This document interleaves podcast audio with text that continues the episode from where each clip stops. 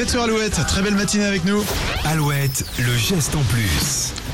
Aujourd'hui, dans le geste en plus, euh, quelques conseils pour réduire votre empreinte carbone pendant les fêtes. Oui, pour celles et ceux qui souhaitent en faire un peu plus pour la planète, il y a des petites choses très simples à mettre en place. Pour Ouais. le sapin, bien sûr, le naturel est recommandé, on en a largement parlé. Et s'il est estampillé bio, label rouge, fleur de France ou plante bleue, c'est encore mieux. Pour les cadeaux, privilégiez la qualité, voire le- le- la seconde main, euh, à la quantité. D'après l'ADEME, les cadeaux représentent 57% des émissions de gaz à effet de serre à Noël. Et sur plus de 300 millions de cadeaux offerts, 12 millions resteraient au placard. C'est Ah un ouais, gros pourcentage.